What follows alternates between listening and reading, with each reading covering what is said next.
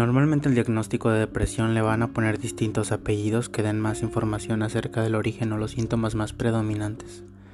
La mayoría de los especialistas coinciden que este trastorno se puede clasificar según la severidad de los síntomas y lo incapacitante que es para la persona deprimida. Gran parte de quienes sufren depresión leve no se reconocen como enfermos, sienten que están decaídos o cansados, les cuesta concentrarse y tienen un estado ansioso pero no sospechan que pueden tener depresión. Aquellas personas que la padecen de forma moderada todavía pueden seguir con sus actividades normales, pero el cansancio y el agotamiento aumentan.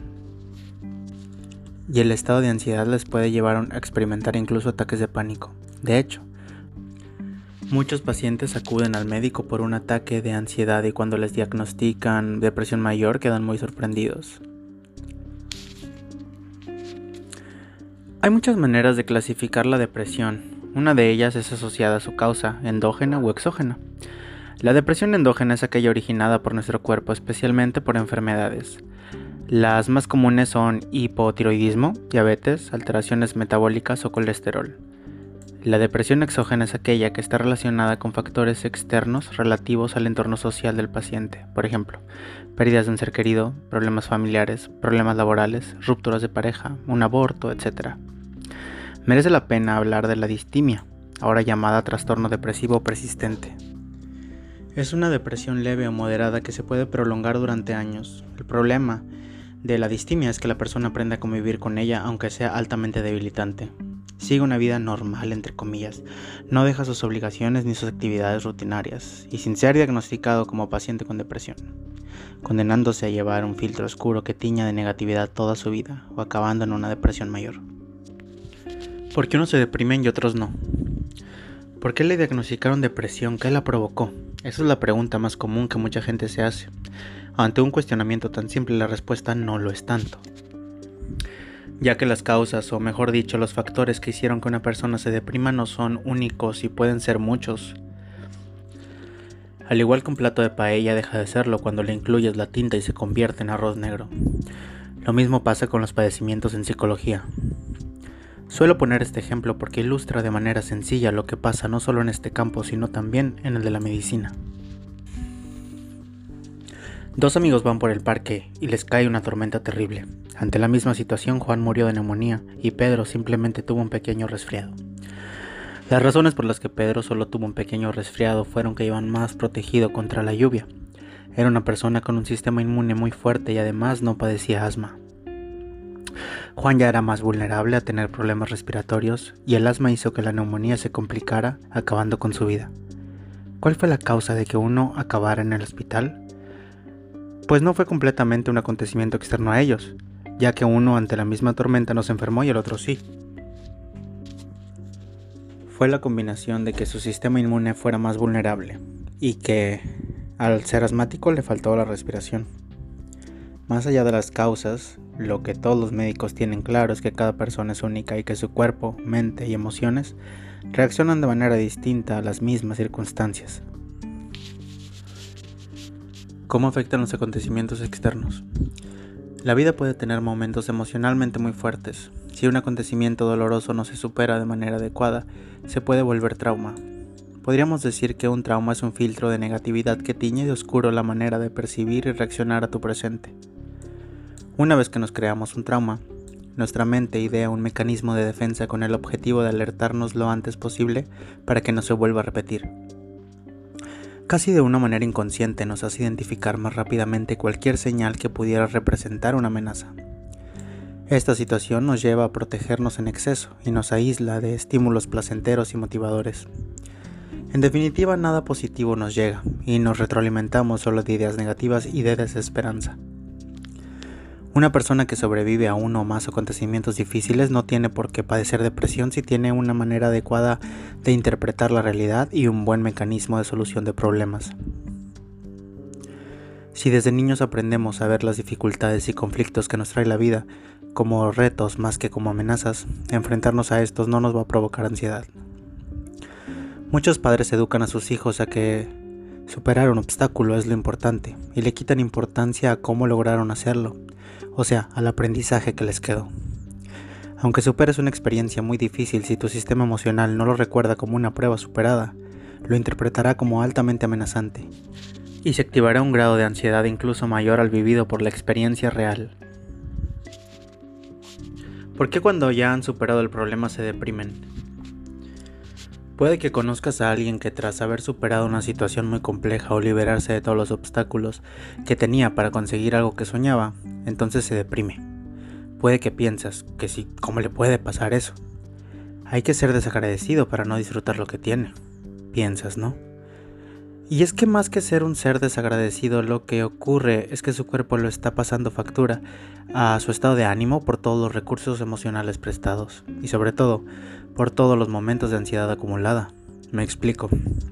Cada vez que tu organismo identifica una situación como amenazante, las hormonas glucorticoides se elevan si tienes varios acontecimientos que interpretas como amenazantes durante un tiempo relativamente corto, un año por ejemplo, estarás sobreexpuesto a muchos glucorticoides. Estas hormonas acaban desbalanceando la química de tu cerebro, causando ansiedad crónica e impactando negativamente en tus niveles de dopamina, que es la sustancia encargada de que puedas sentir placer y disfrutar las experiencias agradables de la vida. Esto explica por qué mucha gente que consideras muy fuerte y que puede con todos los problemas de repente en un día, tras superar lo que la mayoría pensábamos como imposible, le diagnostican depresión. Hay un perfil de personalidad que corresponde al yo puedo con todo, que también es un gran candidato a padecer depresión. Suelen ser muy competitivos, no hay límites, aman los retos. Pero tras la obtención de un objetivo sin descansar necesitan ir inmediatamente por otro. Este tipo de perfil tiene que ser consciente de que esa necesidad de mantener a su cuerpo en estado de alerta constante le va a pasar factura. Además de elevar en exceso los glucorticoides y consecuentemente desplomar sus niveles de dopamina hasta el suelo, van a subir su ansiedad hasta el techo. Por llevar a su organismo constantemente al límite pueden llegar al agotamiento físico y mental. Van a ser incapaces de sentir placer y carecer de toda motivación. En definitiva, padecer depresión. La ansiedad crónica y los momentos estresantes pueden ser uno de los causantes de la depresión, porque más allá de que un estado de angustia agote nuestro sistema inmunológico, está comprobado que esta condición produce cambios físicos y químicos en el cerebro. Ya existen imágenes cerebrales que muestran que la ansiedad hace que la amígdala se vuelva más receptiva a estímulos negativos, provocando que nuestro cuerpo y emociones reaccionen más dramáticamente a ellos.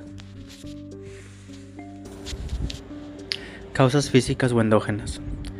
Casi una tercera parte de las depresiones nace de una causa física. Me refiero a que la persona simplemente tenía otra enfermedad en la que entre muchas de las consecuencias estaba este padecimiento. El hipotiroidismo es una de estas enfermedades. Se cree que más de una cuarta parte de las mujeres que creen que sufren depresión tiene hipotiroidismo. El hipotiroidismo suele presentarse de una manera gradual y es difícil de detectar, porque aparte de la depresión, algunos de los síntomas aparecen en otros padecimientos, cansancio, fatiga, piel seca, estreñimiento o aumento de peso. También pueden no dar indicios, pero si te haces un análisis de sangre podrás medir los niveles de la hormona estimulante de la tiroides y te sacará de dudas.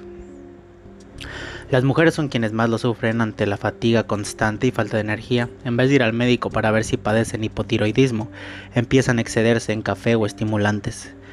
Esto aumenta su nivel de ansiedad, además de no conseguir lo que querían, que es acabar con el cansancio crónico, empeorando así los síntomas de la depresión. En las mujeres un desequilibrio hormonal entre los estrógenos y la progesterona puede ser el detonante de padecer depresión.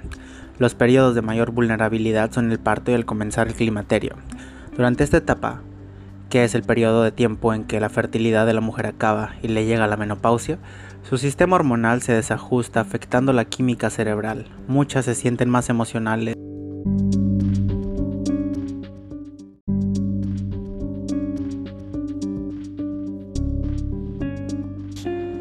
tristes e irritables.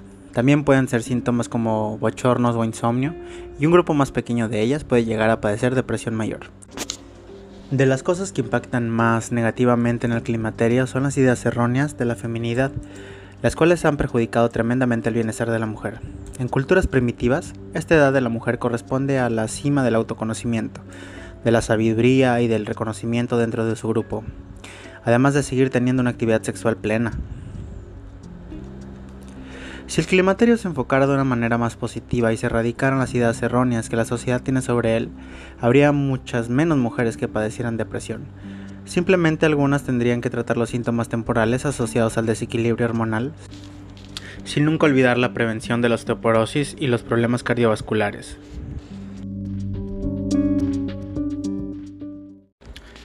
La depresión postparto. Muchos confunden la depresión postparto con el baby blues. Este es un periodo en que las mujeres que acaban de dar a luz eh, atraviesan. La madre se siente más triste, irritable y sufre cambios de humor. Los síntomas son leves y no suele durar más de un par de semanas. La depresión postparto es un padecimiento grave que puede tener consecuencias muy negativas, llegando a incapacitar completamente a la madre, olvidando a su hijo, incluso llevándolo al suicidio.